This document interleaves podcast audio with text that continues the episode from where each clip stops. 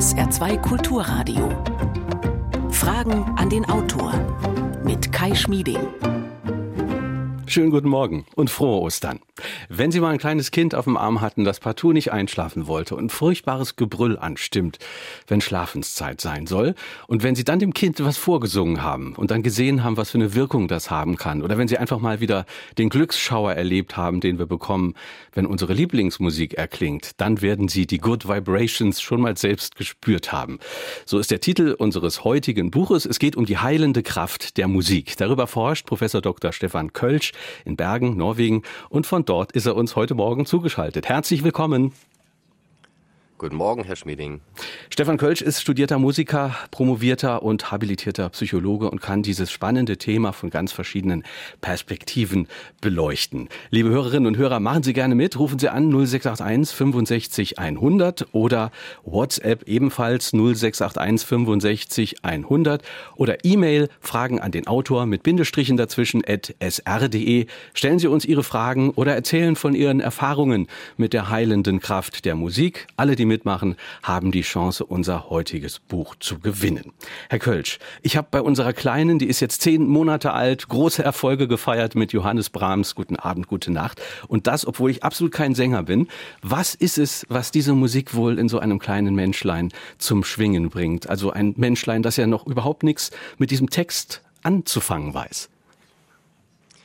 Ja, es ist natürlich erstmal toll, dass Musik überhaupt von quasi Geburt an uns berühren kann und uns bewegen kann und etwas in uns auslösen kann. Und das liegt unter anderem auch daran, dass wir schon von Geburt an die Bedeutung von Klängen verstehen. Wir verstehen zum Beispiel in der Sprache, wenn mit uns mit einer ruhigen, liebevollen Stimme gesprochen wird, statt zum Beispiel mit einer gestressten oder mit einer unwirschen Stimme. Äh, Stimme. Dafür haben also bereits Babys Antennen, mit denen sie das registrieren.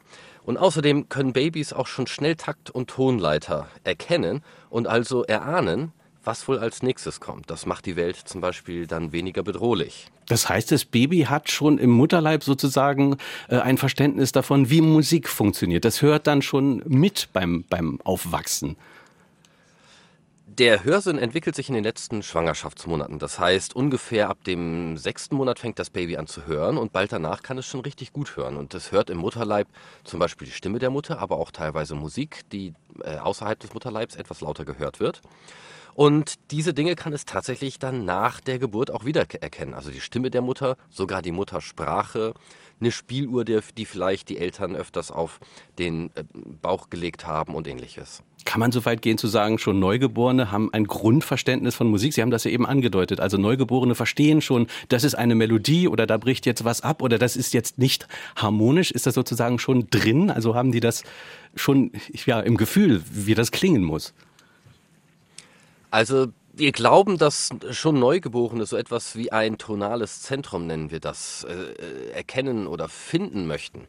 Äh, das heißt also zum Beispiel in C-Dur, dass sie einen Sinn dafür haben, wo der Ton C ist quasi. Also der Ton, auf die sich die anderen Töne beziehen.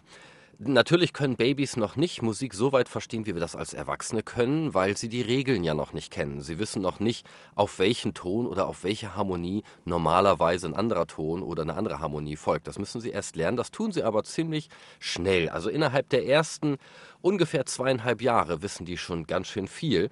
Und äh, ab diesem Alter ungefähr können wir auch die ersten hirnelektrischen Reaktionen auf sozusagen falsche Akkorde im Gehirn beobachten. Und das ist ungefähr auch übrigens genau das gleiche Alter, in dem wir die ersten Reaktionen auf ungewöhnliche Wörter in den Gehirnen messen können. Das ist, wenn man so will, ja auch ein Beleg für das starke Statement, das gleich zu Beginn Ihres Buches steht. Musik, das ist das, was den Menschen vom Tier unterscheidet. Ja, das glaube ich tatsächlich, denn der Mensch hat eine kognitive Funktion, die uns sehr, sehr einfach äh, erscheint, nämlich in einer Gruppe einen Takt zusammenklopfen zu können. Wir können also in einer Gruppe ähm, zusammen klatschen, zusammen stampfen, zusammen äh, trommeln, singen natürlich auch.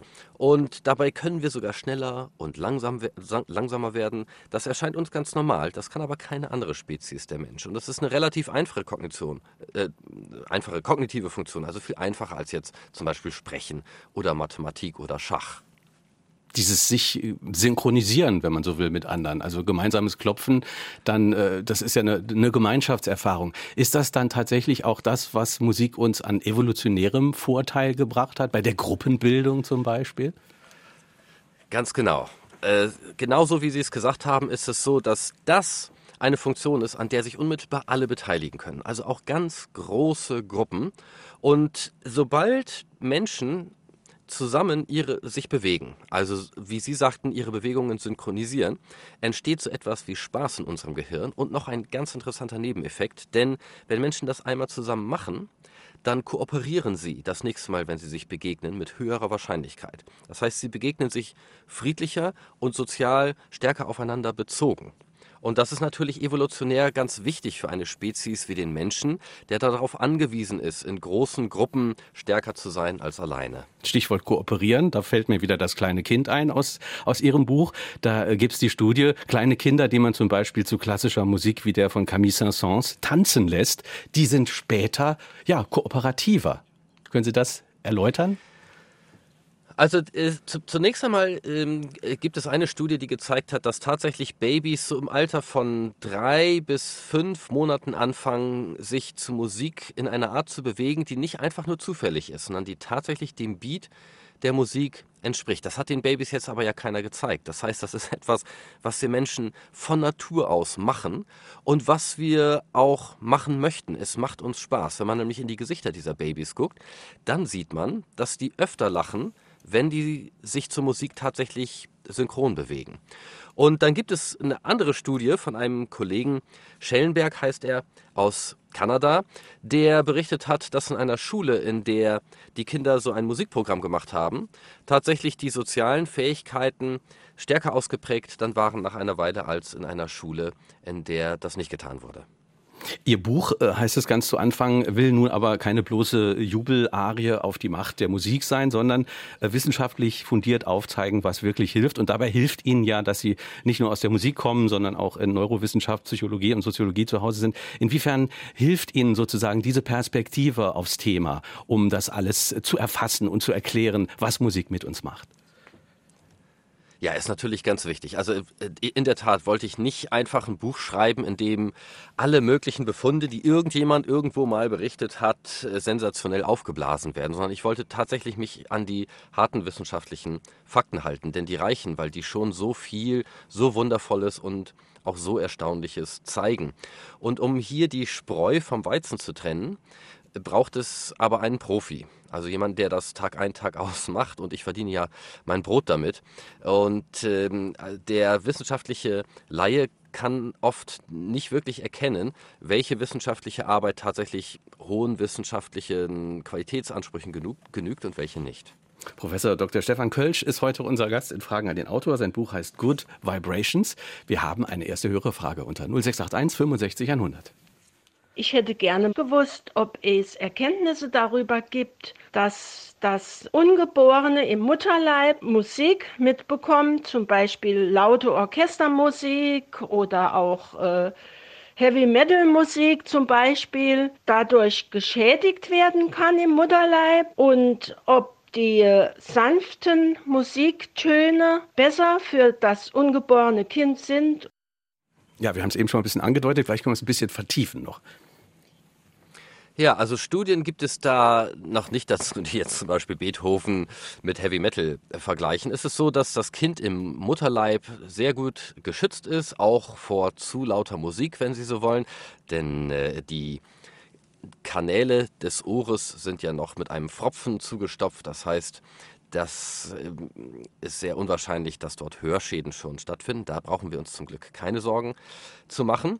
Und welche Musik gut sozusagen auf das Baby wirkt, ist so noch nicht äh, äh, untersucht worden.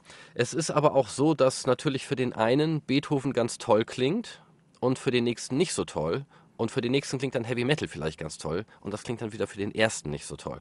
Und Babys sind dort erstaunlich anpassungsfähig. Wenn man sich mal die ganzen unterschiedlichen Musiken über die Welt hinweg anschaut, dann kommt man ja immer wieder über Musik, wo man sagt, oh, damit kann ich jetzt gar nichts anfangen und oh, das finde ich jetzt ganz toll. Dr. Walter Bachmann hat uns eine E-Mail geschickt und er fragt, gibt es eine Urmusik, eine Art Blaupause für äh, eine Art gemeinsamen Nenner aller bislang bekannten Musikwerke? Ja, ich spreche in diesem Zusammenhang von einer musikalischen Universalgrammatik, nämlich Takt und Tonleiter. Äh, so gut wie alle Menschen haben bisher Musik gemacht, die Takt und Tonleiter hat. Da gibt es zwar auch Ausnahmen, aber fast alle uns bekannte Musik hat eben Takt und Tonleiter. Ähm, unterschiedliche Tonleitern natürlich, je nach Kultur und je nachdem, welche Instrumente benutzt werden. Aber aus diesem ganz einfachen Grundmaterial, Takt und Tonleiter, ist im Prinzip dieser ganze musikalische Reichtum, den wir über den Globus beobachten können, entstanden. Gibt es denn auch sozusagen eine, eine universale Auffassung äh, davon, äh, diese Musik ist jetzt traurig oder diese ist jetzt äh, besonders fröhlich oder ist das auch je nach Kultur sehr, sehr unterschiedlich? Sowohl als auch. Also zunächst einmal ist es so, dass der biologische Ausdruck von Emotionen sozusagen in unserer DNA kodiert ist. Wir können erkennen, ob jemand äh, traurig ist oder glücklich ist, wenn er weint oder lacht, und zwar unabhängig davon, ob dieser Mensch jetzt aus unserer Kultur kommt oder nicht. Und ganz ähnlich ist es auch mit Stimmen. Auch an der Stimme kann ich erkennen, ob es der Person ähm, äh, gut geht, ob sie sich gerade äh, freut oder ob sie traurig ist, ob sie Angst hat, ähm, ob sie sich gerade fürchtet. Ähm, ich kann an der Stimme erkennen, ob die Person gerade überrascht ist und so weiter und so weiter. Und gerade in westlicher Musik ist es ja so, dass diese akustischen Parameter von Emotion in der Stimme imitiert werden mit Musik. Also zum Beispiel traurig klingende Musik ist dann eher langsam, die Melodie geht nach unten, es, ist, äh, es sind wenig hohe Frequenzen. Wohingegen bei fröhlich klingender Musik die Melodie eben oft nach oben und nach unten geht, das Ganze ist etwas schneller, höhere Frequenzanteile und so weiter. Also von daher gibt es sozusagen tatsächlich objektiv, wenn Sie so wollen, fröhlich klingende und traurig klingende Musik. Jetzt ist es allerdings so, dass natürlich auch dort wieder kulturelle Unterschiede ins Spiel kommen. Zum Beispiel klingt für den einen etwas traurig und der nächste sagt, für mich klingt das aber entspannend mhm. und nicht traurig. Und der dritte sagt, auf mich wirkt das nostalgisch und, und weder traurig noch entspannend. Wir wollen eine nächste Hörerfrage hören. Gibt es eine Musikart zur unterstützenden Behandlung bei chronischen Schmerzen? Ist es für einen therapeutischen Einsatz allgemein auch von Bedeutung, wie genau Musik gehört wird. Ist Live-Musik besser oder über Lautsprecher oder Kopfhörer und wie oft? Ja, chronische Schmerzen habe ich auch ein Kapitel dazu in dem Buch, wo ich etliche Tipps dann auch gebe. Es kommt auf die Schmerzen selber an und auch auf die Person. Ähm, ich gebe Ihnen äh, zwei Beispiele. Ein Patient mit Kopfschmerzen beispielsweise, und das kann Migräne oder Spannungskopfschmerz sein, wird ungerne Musik hören wollen, die äh, ihn jetzt vielleicht dazu bewegt, äh, sich auf die Musik zu konzentrieren. Denn in der Situation ist eher Ruhe angesagt und das belastet eher. So ein Patient kann dann eher davon äh, profitieren, selber ein paar Töne zu produzieren. Also zum Beispiel mit dem Ausatmen einen Ton produzieren, einen langen, ruhigen Ton mit jedem Ausatmen diesen Ton zu produzieren, manchmal dann vielleicht abwechseln mit einem zweiten Ton, der nicht allzu weit entfernt ist, vielleicht ein Ganzton oder eine Terz. Und das kann dann entspannen helfen, das kann ablenken helfen und auch die Schmerzen reduzieren helfen. Bei jemandem, der aber zum Beispiel chronische Rückenschmerzen hat, kann es durchaus helfen, sich tatsächlich auch Musik anzuhören und vielleicht probieren, zu probieren, sich dazu zu bewegen. Oder auch, in eine musiktherapeutische Gruppe zu gehen, in der beispielsweise gemeinsam gesungen wird. Also eine meiner erstaunlichsten Erfahrungen mit, mit einem chronischen Schmerzpatienten habe ich zusammen mit Joke Bratt aus Philadelphia erlebt. Die hat so einen Singkreis, wo die Patienten mit chronischen Rückenschmerzen zusammenkommen und dann wird ähm, so eine Art, in so einer Gospel-Manier wird dann gesungen. Und zwar relativ einfaches melodisches Material, was immer wiederholt wird. Und dann können Leute dazu trommeln oder darüber singend improvisieren. Und da war so eine Schwarzafrikanerin, die dabei also richtig aus sich rausgegangen ist und anfing darüber so eine so, quasi so Solo-Sopran-Improvisation zu singen. Die kam mit dem Krückstock rein, konnte sich seit Jahren nur noch mit Krückstock bewegen und dann war es so, dass nach der Sitzung, als der Saal leer war und ich mit Joke Bratt dann noch mich unterhielt, diese Patientin wieder reinkam, ohne Krückstock und sagte, oh, ich habe ganz meinen Krückstock vergessen. Und was zeigt das denn? Also ist es, ist es tatsächlich äh, vielleicht einfach nur das, das gute Gruppengefühl, was man hat, also diese positive Stimmung, die einen dann irgendwie äh, Schmerzen vergessen lässt? Oder gibt es tatsächlich auch Anteile, die sich wirklich auf die Musik, auf das Musikalische äh, zurückführen lassen, eindeutig? Ja, das Musikalische heißt ja, dass wir, wenn wir uns daran beteiligen, sozusagen Good Vibrations damit erfahren. Also die Stimmung kann sich aufhellen, das ist ein äh, wichtiger Faktor. Dazu kommt dann, dass sich die Hirnchemie ändert, dass sich die Chemie im Rest des Körpers teilweise ändert durch Hormone, die ausgeschüttet werden. Und ähm, ein weiterer Faktor ist, dass wir uns natürlich auch auf Musik gut konzentrieren können. Musik ist so eine Art Aufmerksamkeitskrake, wenn Sie so wollen, die zum Beispiel auch Aufmerksamkeit von Schmerzen ablenken kann. Und wenn wir erstmal unsere Aufmerksamkeit von den Schmerzen ablenken mhm. und dann vielleicht die Schonhaltung aufgeben mhm. und uns anfangen, etwas zu bewegen und dann wird im, werden im Gehirn Botenstoffe ausgeschüttet, die das Spaßsystem beflügeln, was dann wieder die, die Schmerzen lindert. Und dann kommen viele unterschiedliche Dinge zusammen, die dann dem Schmerzpatienten gut tun können. Jetzt hatte der Hörer noch eine ganz interessante Nachfrage vorhin, habe ich mir notiert. Er hat gefragt, äh, ist live besser oder Musik aus der Konserve in der Musiktherapie? Ja, da kommt es dann auch drauf an, wenn ich zum Beispiel mich selber an der Musik beteilige, dann ist natürlich schon live irgendwie besser. Wenn ich also zum Beispiel selber mitsinge oder auch mit tanze oder auch mit stampfe oder mit trommel. Und äh, dann gibt es andere Situationen, zum Beispiel, sagen wir mal, beim Zahnarzt, äh, wo ich mich ja auch darüber, dass ich mich auf die Musik konzentriere, dass ich zum Beispiel leicht den Takt mitklopfe oder leicht innerlich mitsinge oder mit der Musik atme, mich noch stärker dann von den Schmerzen ablenken kann, ähm, wo ich aber selber jetzt nicht wirklich mitsingen kann. Das äh, würde mit der medizinischen Behandlung dann nicht so gut zusammenpassen. Die heilende Kraft der Musik ist heute Morgen unser Thema. Das Buch von Stefan Kölsch heißt Good Vibrations. Eine nächste Frage. Welche Risiken birgt die Musiktherapie? Ich kann mir vorstellen, dass sie im Vergleich bei psychisch Kranken zu Schlaganfallpatienten ganz unterschiedlich angeordnet werden muss. Ja, also ähm, danke für diese Frage. Das ist eine sehr wichtige Frage, denn ähm, also bei der Musiktherapie würde ich mir jetzt weniger Sorgen machen, denn Musiktherapeuten sind äh, ausgebildet, hoffentlich jedenfalls, ähm, derjenigen, mit dem sie zu tun haben und wissen, um die möglichen negativen Nebenwirkungen. Etwas mehr vielleicht muss man aufpassen, wenn man das ohne Musiktherapeuten macht und quasi selber Musik sich zuführt in der Absicht, seinen eigenen Heilungsprozess damit zu unterstützen. Und da gibt es zum Beispiel das Beispiel, dass äh, Patienten mit Depression oder auch Menschen mit Neigung zur Depression oft gerne traurig klingende Musik hören. Da fühlen sie sich verstanden, Sie meinen, das passt zu ihrer derzeitigen Stimmung, sie fühlen sich weniger alleine. Sie denken also, dass diese Musik ihnen tatsächlich gut tun würde und ihnen helfen würde. Tatsächlich reißt sie diese Musik dann aber nur noch weiter runter. Deswegen gebe ich zum Beispiel in dem Buch auch den Tipp an Depressive, äh, Musik immer in einer Folge von Stücken zu hören, bei denen sich das erste Stück auch gerne so anhören darf, wie die Stimmung, in der man sich gerade befindet, aber die dann überleiten zu Stücken, die sich anhören wie die Stimmung, in die man eigentlich kommen möchte. Also zum Beispiel eine ermutigte Stimmung, eine fröhliche Stimmung, eine entspannte Stimmung, eine Stimmung, in der man sich äh, zum Sport motiviert fühlt und ähnliches. Was aber eben auch nicht ausschließt, dass es Menschen gibt, die vielleicht sagen, wenn ich jetzt eine besonders traurige Musik höre, dann komme ich da besonders gut drauf. Ne? Das ist ja auch wieder was, was sehr individuell ist. Also man kann natürlich an der traurigen Musik auch Dinge schätzen, wie zum Beispiel den schönen Klang oder eine schöne Melodie von, von trauriger Musik.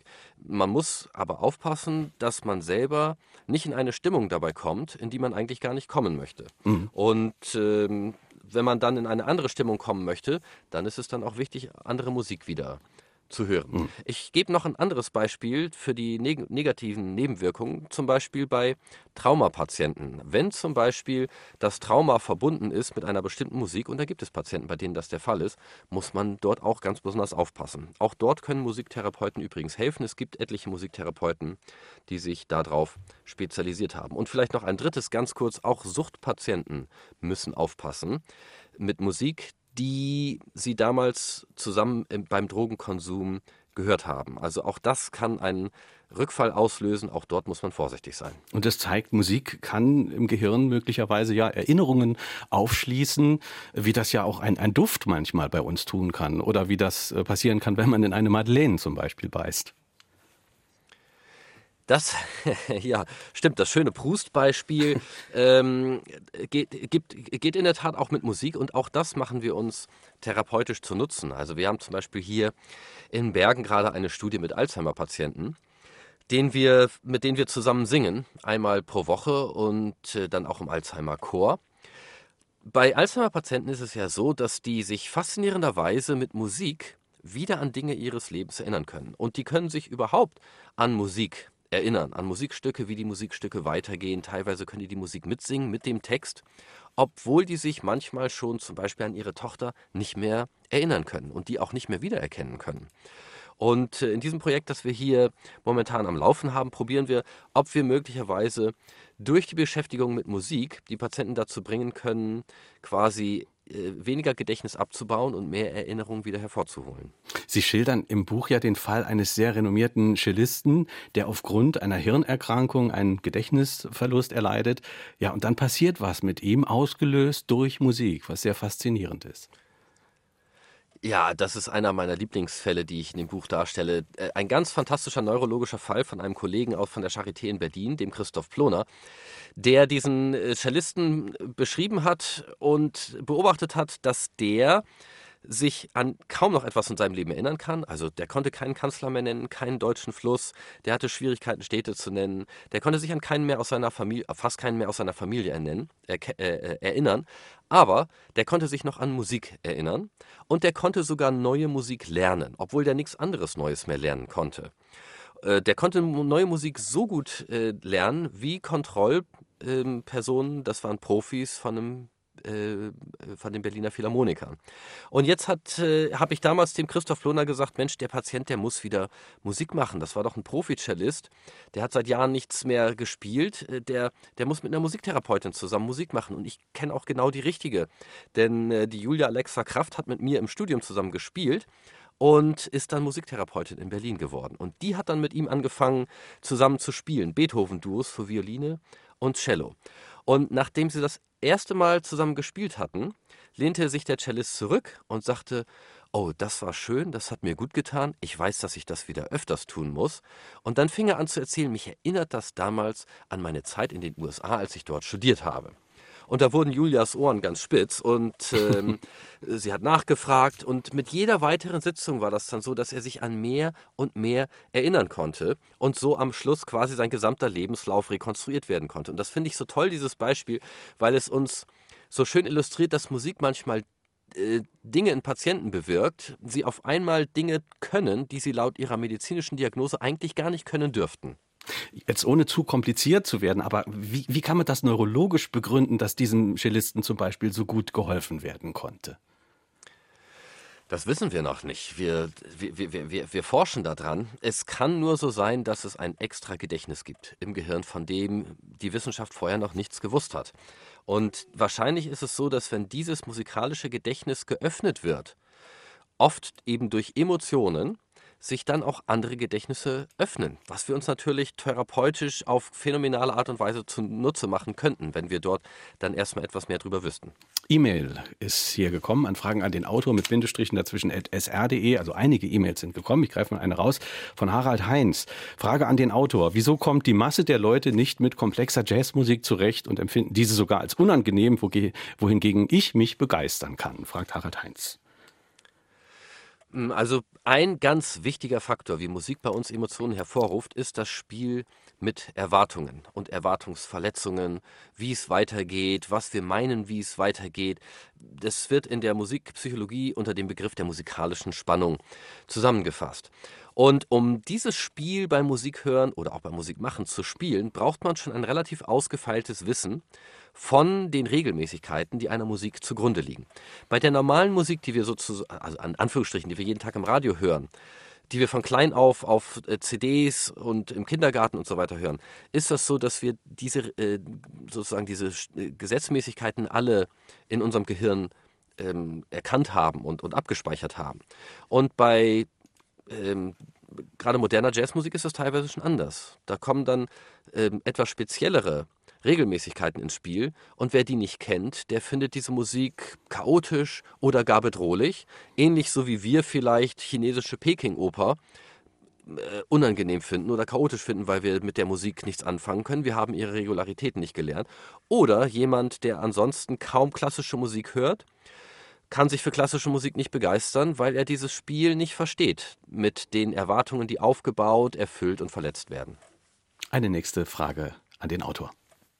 Wie sehen Sie den Zusammenhang von Musik und Sprache historisch? Wäre es nicht denkbar, dass Musik und Sprache sich parallel entwickelt haben, die Verständigung durch Musik auch über größere Entfernungen, Zurufe und so weiter sind ja etwas, was das Sprechen unterstützt oder befeuert. Gibt es da eine Parallele und weiß man darüber was? Ja, also ähm, zunächst einmal faszinierend ist doch, dass sich im Gehirn Sprache und Musik sehr stark überlappen. Äh, das haben wir erst in den letzten 20 Jahren herausgefunden, dass das tatsächlich so ist. vorher dachte man, es gibt sozusagen ein Musikzentrum im Gehirn und ein Sprachzentrum und die beiden haben nichts miteinander zu tun. Dem ist aber nicht so. Also wir sprechen und singen mit beiden Hirnhälften. Allerdings sprechen wir etwas stärker mit der linken Hirnhälfte und wir singen etwas stärker mit der rechten.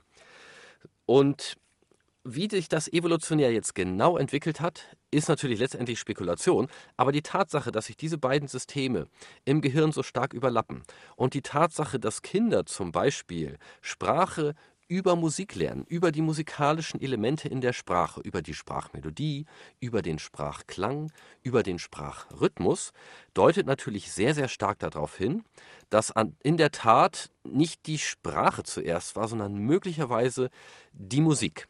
Oder zumindest Dinge, die musikalisch sind.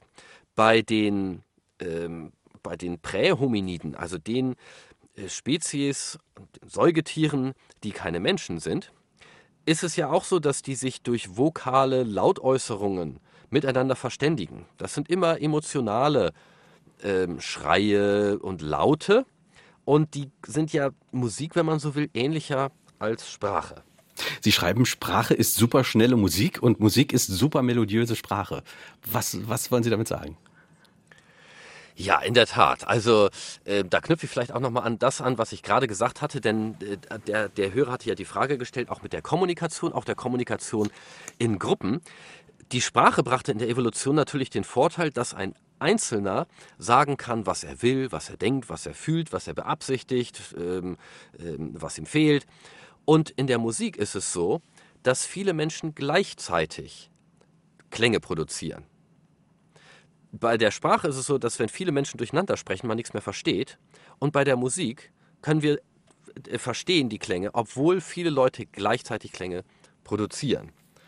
Und ähm, das bedeutet natürlich auch, dass wir in größeren Gruppen, wenn Sie so wollen, miteinander kommunizieren können über die Musik als über die Sprache. Jetzt ist es allerdings so, dass wir ähm, relativ zur Musik gesehen weniger melodisch sprechen, als wir singen.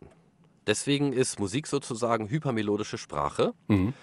Und Sprache ist dafür schneller als Musik. Wir sprechen mit ganz vielen Phonemen pro Sekunde, also mit ganz vielen Sprachlauten pro Sekunde, wohingegen wir bei Musik meistens viel weniger Laute pro Sekunde haben. Insofern ist Sprache, wenn Sie so wollen, also superschnelle Musik und Musik ist super melodiöse Sprache. Interessant sind ja äh, neuere Studien, die Sie zitieren im Buch, nach denen auch in der Sprache die Bedeutung von Wörtern ganz viel mit dem Klang, also mit dem Sound zu tun hat.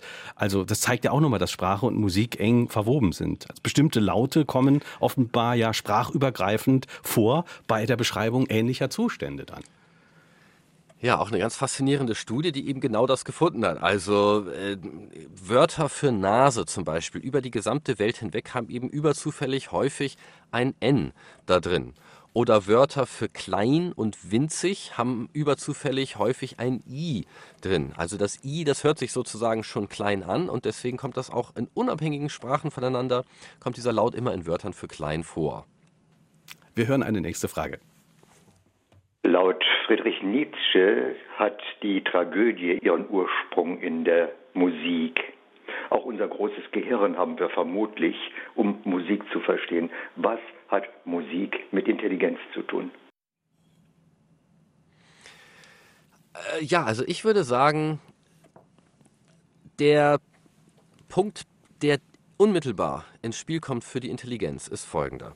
Bei Musik ist es ja so, dass die Melodie oft einen Anfang, eine Mitte, eine Mitte und ein Ende hat. Und dann müssen wir das Ende ja mit dem Anfang in Verbindung bringen. Und das ist eine hochintelligente Leistung, zu beurteilen, ob das Ende noch mit dem Anfang zusammenpasst. Das müssen wir bei Sprache natürlich auch tun. Also am Ende eines Satzes merken Sie, ob der richtig abgeschlossen wurde oder nicht. Allerdings sind Sätze, es sei denn vielleicht ähm, bei diesen nervigen Bandwurmsätzen von Professoren, ja meist relativ kurz. Von manchen Professoren. Und und, und Melodien können manchmal ganz schön lang sein. Und äh, noch länger sind ähm, äh, Sätze einer Sonate oder einer Sinfonie oder gar eine gesamte Sinfonie. Wenn man sich eine gesamte Sinfonie anschaut, dann kann man sehen, dass die meisten Komponisten tatsächlich einen Bogen gespannt haben von der allerersten bis zur allerletzten Note. Also etwas, was, was teilweise zig von Minuten umfasst. Und da braucht man schon einiges an Intelligenz, um das alles miteinander in Verbindung zu bringen. Musik fordert in dieser Hinsicht also unsere Intelligenz durchaus heraus. Kann Musik auch dabei helfen, uns sozusagen eine Art kognitive Reserve zu erarbeiten? Also wenn Sie vorhin gesagt haben, dass Musik auch bei Demenz helfen kann. Also kann man durch viel Musik hören, durch viel Musik machen, ja, sich sozusagen äh, besondere Fähigkeiten erwerben, die einem im Alter dann länger Freude äh, haben lassen an, am, am Gehirn? Ja, ich habe erst neulich wieder mit einem Kollegen aus Japan gesprochen. Die haben so eine Smartphone-App entwickelt für kognitives Training für ältere Personen und für Demenzkranke im jungen Stadion ähm, im jungen Stadium. Und da waren zum Beispiel so Aufmerks äh, Aufgaben drin für Wahrnehmung, Aufmerksamkeit, Gedächtnis, Intelligenz, so wie ich es gerade auch beschrieben habe und noch einige Dinge mehr. Und da sagte ich zu ihm, ja, deswegen finde ich Musik so toll, denn Musik macht das alles quasi in einem einzigen Abwasch. Gerade wenn wir zum Beispiel selber uns auch an der Musik beteiligen, wenn wir selber zum Beispiel singen, die Musik selber spielen oder zu Musik tanzen. Professor Dr. Stefan Kölsch ist heute unser Gast in Fragen an den Autor auf SR2 Kulturradio. Das Buch heißt Good Vibrations und befasst sich mit der heilenden Kraft der Musik. Patricia Schumann hat uns eine E-Mail geschrieben, Fragen an den Autor mit Bindestrichen dazwischen at sr.de. Sie schreibt, Musik, das bedeutet mitunter starke Gefühle, das bedeutet Gänsehaut. Wie genau hängt dies zusammen? Gänsehaut ist doch eigentlich eine Reaktion des Körpers auf drohende Gefahr. Wir haben Angst, sind schockiert oder entsetzt oder aber wir reagieren mit Gänsehaut auf Kälte. Wie hängt das mit Musik zusammen? Auch das wissen wir noch nicht so genau. Wir wissen nur, dass es unterschiedliche Gänsehautphänomene gibt, nämlich äh, durchaus auch angenehme, wie zum Beispiel beim Hören von Musik. Einige haben es auch beim Lesen von Gedichten oder wenn sie ein besonderes leckeres Essen essen, einen besonders leckeren Wein trinken, eine besonders gute Idee haben, überhaupt wenn besonders angenehme Momente im Leben stattfinden. Und ähm, warum das jetzt genau mit Gänsehaut verbunden ist, das wissen wir noch nicht genau. Aber ähm, wir wissen mittlerweile, dass es dieses Erlebnis oder dieses Gefühl eines Schauers gibt, der über den Rücken läuft oder über die Arme oder über die Beine. Und wenn wir die Leute im Experiment fragen, sag mir mal Bescheid, wenn du so einen Schauer hast, dann haben die manchmal so einen Schauer mit Gänsehaut und manchmal haben die so einen Schauer ohne Gänsehaut. Die sagen aber meistens, ich habe eine Gänsehaut. Also oft denkt man, man hätte eine Gänsehaut und dann hat man die gar nicht. Die, die einzelnen Gründe für das eine und für das andere wissen wir noch nicht. Was wir jedoch wissen, ist, dass beim angenehmen Gänsehauterlebnis ein Botenstoff namens Dopamin im Gehirn ausgeschüttet wird. Und mit diesem Botenstoff hält sich das Gehirn jung. Das ist vielleicht auch ein Grund dafür, weswegen Musik jung halten kann. Und außerdem ist dieser Botenstoff auch äh, sozusagen der Treibstoff für den Spaßmotor im Gehirn, wie ich den nenne. Also ein System im Gehirn, das uns dazu bringt, Vergnügen, Spaß zu empfinden. Und das kann zum Beispiel dabei helfen, Schmerzen zu lindern, unsere Stimmung aufzuhellen und uns insgesamt positiver zu fühlen. Eine E-Mail von Martin Rees. Er fragt, welcher Anteil der kommerziell verfügbaren und im Radio gespielten Musik geht nicht als Schallleitung über das Ohr, sondern über andere Wege der Schwingungserzeugung in den Körper? Herbert Grönemeyer sagen, sie mag Musik nur, wenn sie laut ist, über eine junge Frau, die taub ist. Ja, ich äh, beschreibe in meinem Buch ja auch diesen faszinierenden Fall der Dame Evelyn Glennie heißt sie, die taub ist, zumindest medizinisch gesehen taub ist und internationale Konzertperkussionistin ist. Das liegt daran, dass die gelernt hat, mit anderen Sinneskanälen als der Hörschnecke zu hören. Also zum einen nutzt die viel ihre Haut. Sie sagt, die, über die Vibrationen und Schwingungen der Haut kann sie Klänge wahrnehmen. Und zum anderen ist es so, dass das Innenohr auch ja noch das Vestibularsystem beherbergt, das, das sogenannte Gleichgewichtssystem. Und dieses System, aus dem sich die Hörschnecke dann in der Evolution entwickelt hat, ist empfindlich für laute Klänge, für laute Klänge, die plötzlich anfangen, Knall zum Beispiel, und, und die besonders tiefe Frequenzen haben. Und ich glaube, dass man, ach so, und dann haben wir dazu, zusätzlich haben wir sogar noch weitere Rezeption, äh, Vibrationsrezeptoren, zum Beispiel im Bauch. Ja, viele Leute kennen das im Stadion, wenn es wenn, im Bauch so vibriert und man das ganz angenehm findet. und man darüber dann auch den Klang mit, wahr, ja, mit, mit, mit registriert oder mit wahrnimmt. Und jetzt ist es so, dass wir aber alle auch ähm, diese Reaktion zum Beispiel über den Vestibularapparat, über das Gleichgewichtssystem auf Klänge haben. Jeder schreckt zum Beispiel zusammen, wenn ein Knallfrosch in der Ecke explodiert und äh, wendet seinen Blick entsprechend und äh, nimmt eine Schonhaltung ein etc. Das sind also ähm, Reaktionen, an denen wir diesen, diese Reflexe noch erkennen können. Und die werden aber auch bedient durch zum Beispiel Herbert Grönemeyer Musik mit vielen Bässen, lauten, tiefen Trommeln und so weiter. Ja, und für alle, die sich für das Thema noch vertieft interessieren, denen empfehle ich unseren Podcast. Letzte Woche ging es bei uns nämlich hier um das Ohr. Äh, also auch eine sehr hörenswerte Sendung. Wir hören eine nächste Hörerfrage. Kann mir der Herr Professor etwas über den Kammernton sagen? Weil man den Kammernton ja von 432 Hertz auf 440 geändert hat. Normalerweise sagt man, dass 432 Hertz die Frequenz ist, auf dem der ganze Körper äh, reagiert. Dazu gibt es äh, eigentlich keine wirklich wissenschaftliche Untersuchung, die das überzeugend zeigen würde. Ich glaube da nicht so wirklich dran. Es ist ja auch so, ähm, wenn es eine andere Frequenz äh, wäre, dann müssten wir ja statt sozusagen äh, Musik in A-Dur dann halt in Gis-Dur zum Beispiel hören das hat sich in der Tat über, also der Kammerton A, über die Zeit hinweg ist er höher und höher geworden, was ein bisschen daran liegt, dass einige Instrumente, sozusagen einige Solisten im Orchester etwas äh, brillanter klingen möchten oder auch, weil man im Orchester sagt, lieber ein bisschen zu hoch spielen als falsch und deswegen sein Instrument manchmal sowieso schon ein bisschen höher einstimmt und dann wird das über na, den Verlauf der Zeit sozusagen wird der Kammerton höher und höher. Ich glaube aber nicht daran, dass bestimmte Tonarten tatsächlich unterschiedliche äh, Heilkräfte oder heilsame Wirkungen in unseren Körpern hätten. Natürlich ist es so, dass bestimmte Komponisten mit bestimmten Tonarten äh, bestimmte Stimmungen verbanden. Also zum Beispiel bei Mozart ist es so, dass die D-Dur-Konzerte und die D-Dur-Sinfonien immer so ein bisschen was Feierliches, Krönendes und so weiter haben. Das liegt aber daran, dass, diese, dass die Komponisten auch diese besondere Präferenz hatten und wir dann auch heutzutage noch, wenn wir diese D-Dur-Stücke hören, hören, ah, D-Dur, das hört sich feierlich und festlich an. Wir hören eine nächste Hörerfrage. Warum höre ich manchmal ein Musikstück sehr gerne und ein anderes Mal nervt es mich sehr? Vielen Dank. Ja, das hängt natürlich damit auch zusammen, dass wir Musikstücke oft danach aussuchen, was sie in uns an Stimmung bewirken sollen. Also zum Beispiel, wenn ich mich zu einem Stück entspannen möchte, dann ähm, nützt mir das Stück wahrscheinlich relativ wenig, wenn ich mich zu Sport motivieren möchte und umgekehrt. Ja. Dazu kommt, dass man sich manchmal an Stücken auch einfach satt gehört haben kann und dann machen sie keinen Spaß mehr.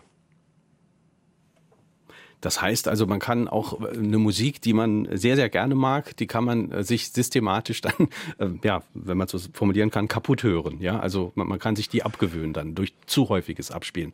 Vielleicht ist das ja auch ein kleiner ja. Fingerzeit an, an Leute, die die Musikprogramme im Radio gestalten. Wobei im Popradio ist es ja gerade so, dass die Leute sich besonders freuen, wenn die Sachen immer wieder und wieder wiederholt werden. Ja, also es ist ja auch so, dass wenn Musik im Hintergrund läuft, es weniger stört, dass man die schon öfters gehört hat. Also ich habe zum Beispiel, als ich das Buch geschrieben habe, oft Bach über Kopfhörer gehört. Bach-Kantaten meistens, aber auch äh, andere Stücke von Bach. Die kannte ich aber so gut, dass es mich eben kaum noch störend abgelenkt hat. Also so kann Musik auch ein bisschen entspannend wirken. Wir hören eine nächste Frage. Musiktherapie zur Bewältigung von Tinnitus-Problematik. Kann der Autor dazu etwas sagen? Ja, also äh, meine Heidelberger Kollegen von der Musiktherapie dort haben ein Programm entwickelt, mit dem sie sehr gute Erfahrungen gemacht haben. Es ist so, dass man bei Tinnitus unterscheiden muss nach unterschiedlichen Tinnitusarten. Tinnitus ist nicht gleich Tinnitus. Es kommt darauf an, wo im Hörsystem das Problem tatsächlich besteht. Und deswegen braucht man auch oft unterschiedliche Ansätze, um den Tinnitus dann in den Griff zu bekommen. Es gibt ja auch Apps, die den Tinnitus, die beim Tinnitus helfen sollen. Die meisten, die mir bekannt sind, alle tatsächlich, die mir bekannt sind, haben aber jetzt leider nicht wirklich Hand und Fuß, selbst dann, wenn sie manchmal von der Krankenkasse gefördert sind. Das liegt daran, dass äh, sich die Studien, auf denen die basieren, dann leider nicht haben replizieren, also wiederholen lassen. Ähm, bei Tinnitus ist es aber auch wichtig zu berücksichtigen, dass oft auch emotionaler Stress bei Tinnitus mit dran beteiligt ist. Und zwar sowohl am Entstehen des Tinnitus, das ist nicht selten, als auch manchmal in Situationen, in denen der Tinnitus wieder auftritt. Deswegen ist meine Empfehlung, äh, bevor, also sozusagen zusätzlich dazu, dass Sie vielleicht auch einen Musiktherapeuten aufsuchen, ähm, nutzen Sie Musik auch, um Ihren Stress zu reduzieren, um Stress abzubauen, um sich von unangenehmen Dingen, die stressen können, in negative Emotionen abzulenken und so innere Ruhe und inneren Frieden einkehren zu lassen, der dann vielleicht auch den Tinnitus abschwillen lässt. Eine nächste Frage. Der Autor hat die Aussage gemacht, dass Musik nur eine Eigenschaft ist, die den Menschen begeistern kann. Es gibt aber auch die Theorie, dass wenn man Stelle beschallt, zum Beispiel mit Mozart, die Kühe mehr Milch geben und die Kühe gesünder sind. Trifft es zu? Ja, da gab es tatsächlich eine Studie aus den 30er Jahren, was glaube ich, die das berichtet hat. Und dann hat man aber später gefunden, dass es, dass der tatsächliche Grund war, weswegen es den Kühen besser ging und sie mehr Milch gegeben haben, der war, dass die Melker im Stall bei der angenehmen Musik auch besser gemolken haben. und, und es tatsächlich nicht auf die Kühe gewirkt hat. Es äh, muss aber ja unbedingt, es muss ja nicht unbedingt äh, so sein, dass äh, Musik auf Tiere überhaupt nicht wirkt. Das habe ich auch nicht gesagt, sondern ich habe ja nur gesagt, dass wir Menschen nur diese Art von Musik produzieren können, dass wir nur gemeinsam einen Takt in der Gruppe halten können.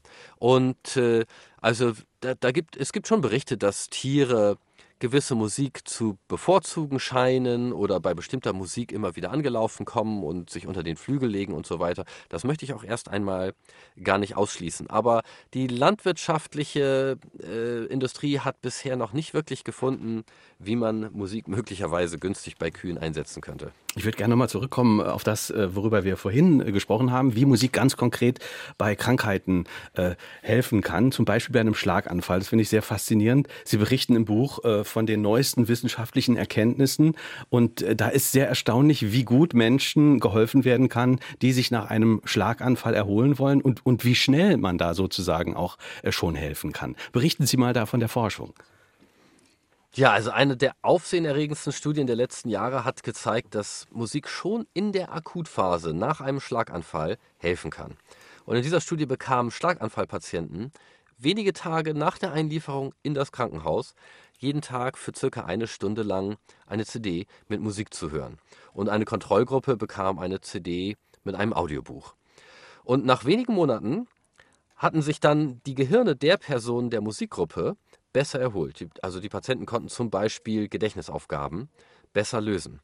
Und deswegen gebe ich in dem Buch ja auch den Tipp für Angehörige von Schlaganfallpatienten, bringen Sie dem Patienten seine Lieblingsmusik und Kopfhörer mit ins Krankenhaus. Gerne auch schon in der Akutphase, also in den ersten Tagen nach der Einlieferung ins Krankenhaus. Also am besten mit Musik, die auch Text hat. Dann stimuliert das nämlich zusätzlich auch nochmal die Sprachzentren besonders ähm, darauf achten, dass die Musik nicht zu laut ist. Die, die, Patienten sind oder die Gehirne der Patienten sind in dieser Phase ganz besonders empfindlich. Also die Patienten auf jeden Fall sehr genau beobachten, wie er auf die Musik reagiert, gerade dann, wenn er nicht mehr sprechen kann. Und ähm, wenn der Patient positiv reagiert, dann gerne jeden Tag mindestens eine Stunde dann die Musik spielen. Sollte Lieblingsmusik des Patienten sein. Wie muss man sich das als Laie jetzt vorstellen? Als äh, Musik könnte also das Gehirn derart stimulieren, dass bestimmte Bereiche da belebt und besser durchblutet werden und damit besser repariert werden? Oder wie muss man sich das vorstellen, diese Wirkung? Das ist genau einer der Faktoren, die man dabei in Erwägung zieht. Wir nennen das in der Fachsprache die Kognitisierung. Also Musik kann im Prinzip jeden Teil des Gehirns stimulieren jeder Teil des Gehirns kann durch Musik aktiviert werden oder auch beruhigt werden und dadurch eben auch die Teile, die bei einem Schlaganfallpatienten, also die Teile des Gehirns, die bei einem Schlaganfallpatienten in Mitleidenschaft gezogen oder lediert worden sind. Und dann äh, wird quasi durch die Aktivität der Nervenzellen, die äh, um das Gewebe herum, die durch die Musik stimuliert wird, ähm, äh, die Heilung unterstützt. Dazu kommt aber auch, dass natürlich bei der Musik sich äh, die Stimmung aufhellen kann. Die, der, die Patienten haben ja Sorgen, Ängste, sind vielleicht deprimiert über das, was geschehen ist und das, was sie jetzt verloren haben.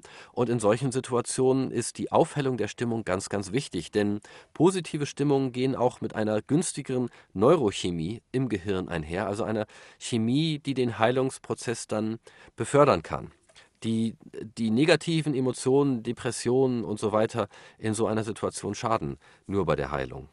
Ein Drittel aller Schlaganfallpatienten, äh, schreiben Sie, leiden unter Aphasie. Sie können also nicht mehr sprechen. Äh, wie kann äh, Musik denn da konkret helfen?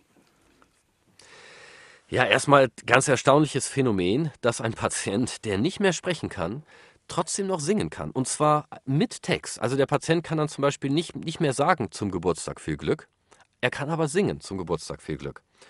Und ich hatte ja schon vorhin gesagt, dass wir mit beiden Hirnhälften singen und sprechen.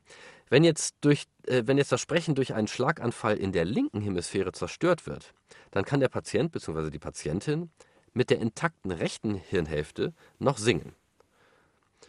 Äh, manchmal so deutlich, dass man kaum glauben kann, dass, die, dass sie nicht mehr sprechen können. Und das kann man sich dann auch therapeutisch zunutze machen, indem man über gesungenes Sprechen lernt, wieder relativ normal zu sprechen. Und in meinem Buch beschreibe ich ja auch einige Tipps für Betroffene äh, und deren Angehörige, wie das tatsächlich zu Hause auch selber ausprobiert werden kann. Was ich aus eigener äh, Erfahrung ähm, auch beobachtet habe, ist, dass äh, Parkinson-Patienten auch unheimlich viel äh, von Musik profitieren können. Also Leute, die jetzt ein Problem haben, einen Schritt nach vorne zu machen oder die dann äh, nicht mehr weitergehen können. Wenn man denen einen Takt vorgibt, dann, oh, oh Wunder, dann funktioniert es nochmal. Dann, dann, dann, dann geht das Marschieren plötzlich wieder. Er, erklären Sie uns, was ist die Forschung, die dahinter steckt? Ja, also bei Parkinson-Patienten, da kann man die erstaunlichen Wirkungen von Musik vielleicht mit am eindrücklichsten beobachten. Denn wie Sie schon gesagt hatten, bewegen sich diese äh, Patienten mit Musik plötzlich wieder flüssig. Also die, die, die Parkinson-Patienten haben ja die typischen Symptome der schweren Bewegungsstörungen, Steifheit, Zittern und Bewegungsblockaden. Und die sind mit Musik manchmal wie abgeschaltet. Also ich habe schon Parkinson-Patienten in fortgeschrittenem Stadion gesehen, die zur Musik getanzt haben und zwar so, als wären die nie äh, krank gewesen, ja. Deswegen ist das auch so wichtig, dass Parkinson wissen, dass sie Musik in ihrem Leben einsetzen können. Ich gebe ja auch Tipps in dem Buch dazu, wie sie zum Beispiel mit Musik wieder spazieren gehen können oder wie, wie sie Musik im Alltagsleben nutzen können, um sich wieder flüssiger zu bewegen. Viele, viele wissen es ja nicht. Wie das wissenschaftlich genau funktioniert, ist äh, natürlich äh, noch längst nicht restlos erforscht worden. Ein Grund ist, dass Musik so eine Art Taktgeber gibt und der Taktgeber im Gehirn auch wichtig ist für Bewegungen. Wir hören eine nächste Frage. Kann der Autor etwas über die Wirkung von Barockmusik sagen? Ob das eine besonders entspannende Wirkung eventuell auf uns hat? Weil bei mir ist das nämlich der Fall und ich wollte mal wissen, ob das irgendwie auch äh, belegbar ist. Also wichtig ist immer, wie die Musik auf eine Person wirkt und wie sie vielleicht auch in einer Situation auf eine Person wirkt. Und es ist halt so, dass die gleiche Musik auf unterschiedliche Personen ganz unterschiedlich wirken kann und dass eine Person bestimmte äh, Vorlieben für Musik hat. Also wenn Sie sagen, ich kann mich zu Barockmusik ganz besonders entspannen, dann ist es ja erstmal toll, dass das bei Ihnen tatsächlich der Fall ist. Bei mir übrigens auch. Ich kann das auch ganz besonders bei Barockmusik. Ich könnte aber weder erklären, dass es bei, Barock, bei Barockmusik so ist, äh, und ich glaube auch, dass es niemand erklären kann, weil es eben so viel andere Musik gibt, die andere Leute dann äh, wieder entspannend finden, die dann vielleicht Barockmusik nicht so entspannend finden. Wie geht Ihnen das als Musiker? Äh, Sie, Sie spielen ja auch Violine. Spielen Sie besonders gerne eine, eine ne bestimmte Epoche oder ist, ist das Ihnen, oder, oder gibt es da andere Parameter, was Ihnen an Musik, die Sie spielen, besonders gut gefällt und was nicht? Naja, ich bin ja klassisch ausgebildeter Geiger und da lernt man überwiegend so das Repertoire eben auch von Barock bis Hochromantik und ein bisschen moderne Musik vielleicht noch mit dazu. Und das, was ich damals im Studium gelernt habe, ist auch hauptsächlich das, was ich heutzutage dann meistens selber dann noch spiele. Ich habe äh, zwischendurch immer mal wieder probiert, auch ein bisschen mich an den Jazz heranzuwagen und ein bisschen an Jazz-Improvisation. Ähm, das fällt mir aber leider nicht so leicht. Interessant in Ihrem also Buch. Ja. Entschuldigung, ja, es fällt mir vor allen Dingen nicht so leicht, dafür Zeit, dafür Zeit zu finden und äh, sozusagen das ähm, ja, zu lernen. Aber gerade zeitaufwendig. Ja, gerade am Beispiel der, äh, der Klassik beschreiben Sie in dem Buch aber auch, wie viel Musik mit Erwartungen zu tun hat. Zum Beispiel, dass ein Großteil äh, des Geniekults, den wir in der klassischen Musik feiern, einfach auch auf, auf Mythen beruht. Da bringen Sie das Beispiel von dem großen äh, Geiger Joshua Bell, der dann in der Fußgängerzone spielt und, und, und niemand erkennt es zunächst, wie brillant das ist, was man da hört. Ja, das spielt bei uns eine ganz wichtige Rolle, zu wissen, wer macht diese Musik, was ist das für ein großer Star und so weiter.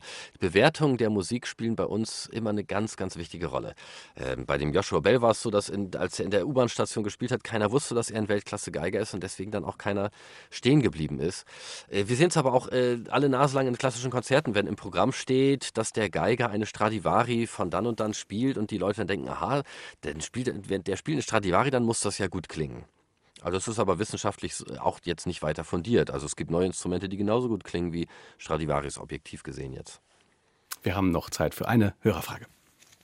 Ich benutze Musik auch schon seit Jahren, um mich selbst in bessere Stimmung zu bringen. Was, äh, welche Musik mich da in bessere Stimmung bringt, das weiß ich auf jeden Fall. Ich habe aber festgestellt, dass gewisse Musik mir sehr großes Unbehagen hervorruft, ja teilweise wirklich mich aggressiv werden lässt. Dann kann man nicht mit Musik auch sehr viel kaputt machen. Kann man auch, vor allen Dingen, wenn Sie jetzt solche Musik hören müssten, obwohl Sie das gar nicht wollen. Ja, jedem geht das so. Wenn er gerade nicht in der Stimmung ist, eine bestimmte Musik zu hören, dann kann Musik eben auch schrecklich nerven. Also wenn Sie im Park sind und jemand möchte sich entspannen und die Ruhe genießen und dann jemand neben Ihnen ähm, die Musik anstellt, vielleicht auch noch Musik, die Sie jetzt gar nicht mögen. Oder wenn ich im Hotel unterwegs bin und morgens beim Frühstücksbuffet dann schon Mozart oder Dvorak's Neue Welt oder so etwas gespielt wird, mag ich das ja auch jetzt nicht so gerne. Ganz toll ist natürlich, wenn Sie selber schon diesen Schatz haben, dass Sie Musik haben, von der Sie wissen, das ist Musik, die baut mich auf. Tun Sie solche Musik in einen Tresor, dort haben Sie sie immer verfügbar. Tun Sie Musik dazu, wo Sie Gänsehaut erleben. Tun Sie Musik dazu, wo Sie angenehme Erinnerungen dran haben, dann haben Sie so eine Art musikalisches Fotoalbum. Das können Sie immer wieder hervorkramen, das können Sie mit anderen austauschen und das ist äh, für den Rest Ihres Lebens eine ganz wertvolle Quelle dann für Sie.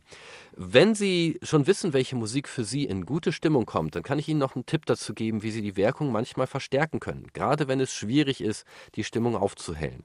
Ganz einfach beteiligen Sie sich irgendwie an der Musik. Bewegen Sie sich zum Beispiel zu der Musik. Das muss jetzt gar nicht groß und auffällig sein. Wenn andere dabei sind und es gerade nicht passt, dann reicht es schon zum Beispiel einfach die Fingerkuppen zur Musik zu bewegen. Oder mit den Fußspitzen zur Musik zu tippen. Oder die Musik innerlich mitzusingen, die Melodie. Mit der Musik zu atmen, sich auf die Musik zu konzentrieren. Dann können sich sozusagen die Good Vibrations der Musik besonders gut in uns entfalten.